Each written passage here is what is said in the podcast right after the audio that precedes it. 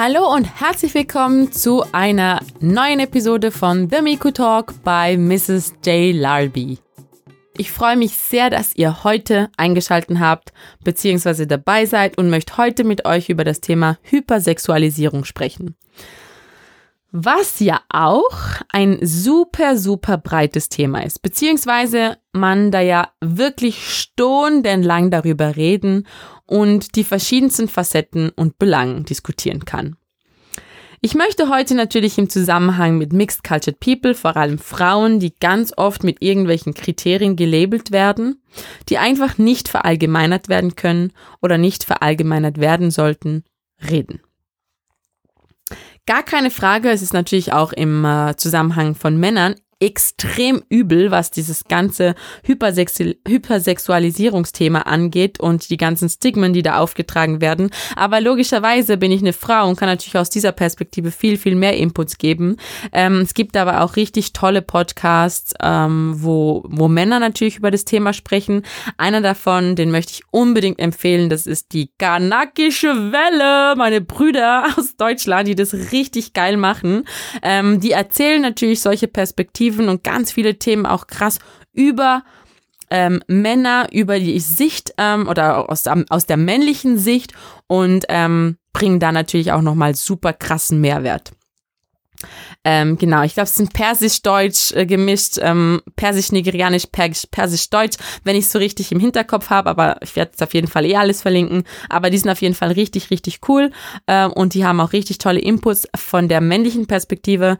Ähm, genau, von meiner Seite her gibt's jetzt mal die weiblichen im afroeuropäischen Kontext, Benin, Österreich und genau, hört auf jeden Fall zu. Das Bild der sexy Brasilianerin und woher dieses Klischee kommt, ist zum Beispiel eines dieser Themen. Ich meine, jedes Mal, wenn ich auf Partys gegangen bin oder immer noch gehe, werde ich mindestens fünf bis zehn Mal nach meiner Herkunft gefragt. Was an und für sich nichts Schlimmes ist, da ich ja voll für den offenen Dialog bin. Aber oftmals ist es halt so, dass diese Frage nicht gestellt wird, um zu wissen, woher ich komme und um sich darüber auszutauschen, sondern weil die meisten einfach wissen wollen, ob ich Brasilianerin bin. Warum Brasilianerin? Na ganz einfach. Brasilianische Frauen, hatte ich ja in Episoden vorher schon erwähnt, ähm, haben in der deutsch-europäischen Kultur oder Ländern sehr stark den Ruf und das Stigma, leichte Beute zu sein und sich von Geld kaufen zu lassen. Was natürlich auch eine hässliche Historie mit einer traurigen Geschichte ist. Natürlich sind brasilianische Frauen nicht leicht zu haben oder leichte Beute.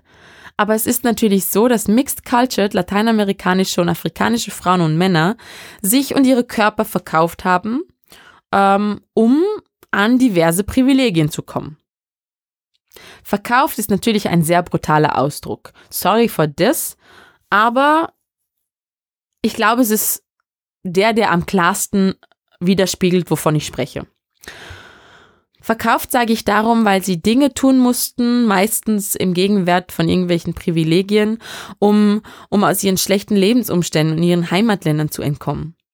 Es ist so, dass viele meist junge Menschen die Möglichkeit genutzt haben, mit irgendwelchen wohlhabenden Menschen, vielleicht auch viel, viel älter als sie selber, eine Beziehung einzugehen, damit sie aus dieser Armut rauskommen und zum Teil ihre Familien unterstützen und ernähren können äh, oder konnten. Und das macht natürlich den Aspekt des Verkaufens schon sehr real.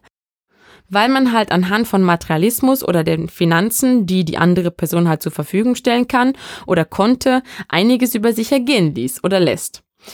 Menschen aus dem Osten Europas kämpfen ja, ja mit demselben Klischee so ein bisschen.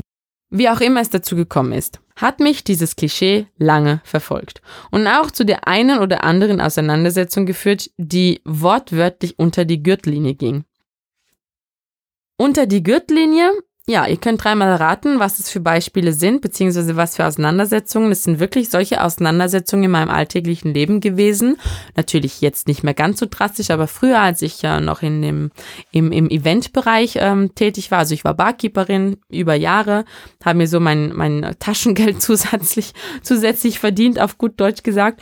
Ähm, Und da wurde ich so oft so heftig konfrontiert mit diesem Klischee, dass ich zum Teil mit Gewalt in Toiletten gedrückt wurde, ähm, dass man mir ähm, auf den, ich meine, den klassischen, auf den Hintern geklatscht hat, dass man mir in die Hose reingefahren ist, also so richtig heftige, heftige Auseinandersetzungen, die, wenn man sich die mal wirklich ein bisschen vor Augen hält, ähm, einem eigentlich den Atem stocken sollten. Ähm, Nichtsdestotrotz, Sexismus ebenfalls ein sehr umfängliches Thema. Allerdings möchte ich eigentlich nur einen einzigen Aspekt davon ansprechen. Das große Thema wird dann auf jeden Fall bestimmt noch in den weiteren Episoden ausgeführt. Ähm, aber das Thema, was ich hier kurz ansprechen möchte, ist, warum finden Frauen es schlecht, sexistisch behandelt zu werden, die absolut identisch Männer anhand von offensichtlichen Klischees überdurchschnittliche Genitalien und Potenz interessant finden. Die Potenz, die eigentlich voll das sinnlose Thema, aber es ist so schrecklich. Die Potenz, die überdurchschnittliche Genitalien ähm, und so weiter. People. People. Die Menschen werden immens hypersexualisiert und schubladisiert aufgrund diverser Klischees. Meistens Frauen beziehungsweise in der deutsch-europäischen Gesellschaft ist es nun mal so, dass man es meistens nicht anders kennt, dass es meistens weiße europäische Frauen sind, die eben auch Männer aus südlich gelegenen Ländern anziehen finden, weil sie natürlich dieses Klischee verfolgen. Die Potenz, die überdurchschnittlichen Genitalien und so weiter. Wundern sich aber im Gegenzug darüber, wenn diese Männer genauso auf sie reagieren sie nur auf den sexuellen Akt bzw. auf die körperlichen Interaktionen reduzieren, auch dass sie die Frauen ähm, auf ihre Potenziale im Zusammenhang mit, mit Profit reduzieren, sehen aber nicht, dass dies absolut dieselbe Form der Wahrnehmung ist, nur eben in der klassischen Schwarz-Weiß-Umkehrung. Klassische Klischees, die seit Jahrzehnten und länger immer wieder bedient werden, sind ätzenderweise zum Beispiel die willigen Ostblockfrauen, feurige Latinas, die unterwürfigen Asiatinnen, die potenten Afrikaner und Latinos und so weiter. Diese Klischees werden zum Teil als Auswahlkriterien für den passenden Lebenspartner festgelegt. Und danach ist die Verwunderung groß, wenn man selbst auf diese Kriterien reduziert wird. Auch hier wieder die Frage, warum schubladisieren? Warum verallgemeinern? Warum Klischees und Vorurteile? Es sind doch nicht alle Menschen gleich, nur weil sie derselben Ethnie abstammen. Jeder Mensch ist individuell wertvoll und auf seine eigene Art wunderbar. Und das ist etwas, was man wirklich verinnerlichen muss, damit man die Menschen nicht anhand von irgendwelchen Kriterien oder Klischees behandelt und in sein Leben holt. So wie, ja, ich will jetzt ein Mixed Cultured Baby, ich suche mir jetzt einen schwarzen Mann. Wie bitte? Das darf nicht die Message sein. Um Monas Willen, das darf nicht die Message sein.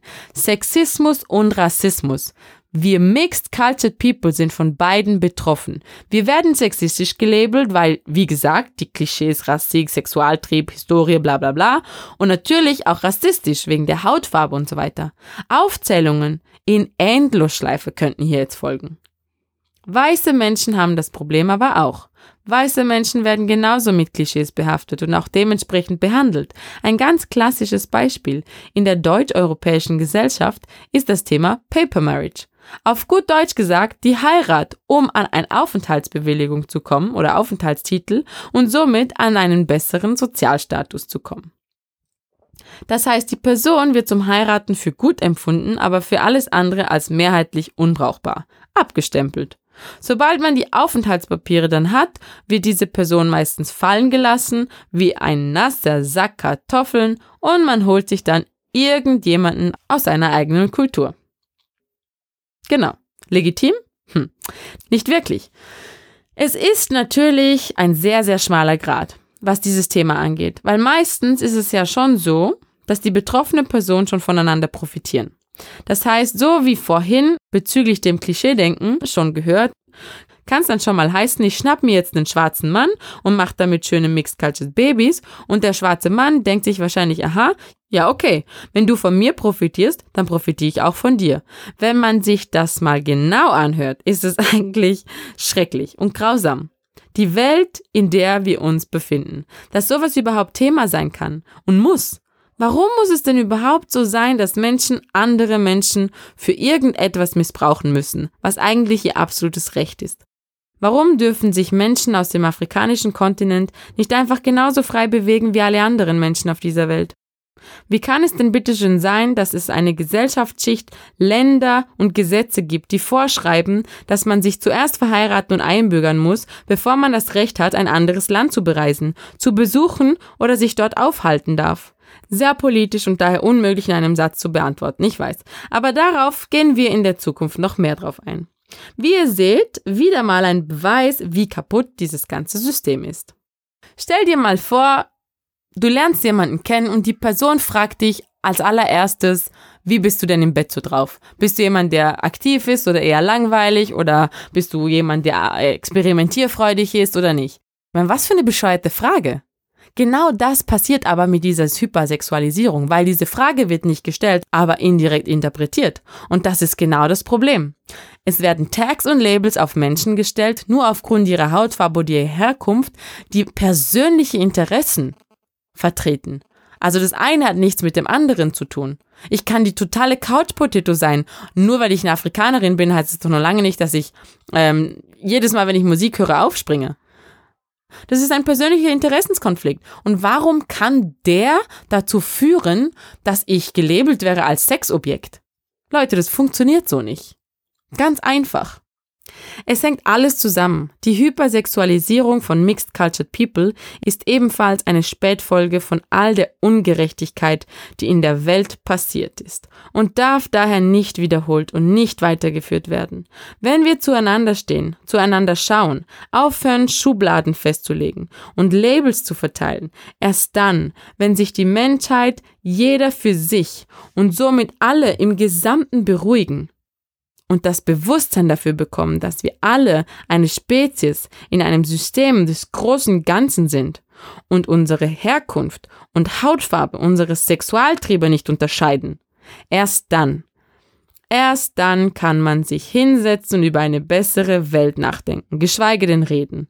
Die bessere Welt und die Mission, Mixed Cultured People mehr Selbstbewusstsein zu geben, ist definitiv mein Ziel. Und jeder, der sich anschließen will, ist natürlich herzlich eingeladen, dies zu tun. Ich würde mich super freuen, dich in unserer Mixed Cultured People Community willkommen zu heißen. Und alle Infos dazu findest du natürlich in den Shownotes verlinkt. Um keine Folge mehr zu verpassen, empfehle ich dir, den Podcast auch gleich zu abonnieren. Ich hoffe, dass unsere Mission da wirklich was bewegen wird. Und bis dahin, beachte die Liebe und die Liebe beachtet dich.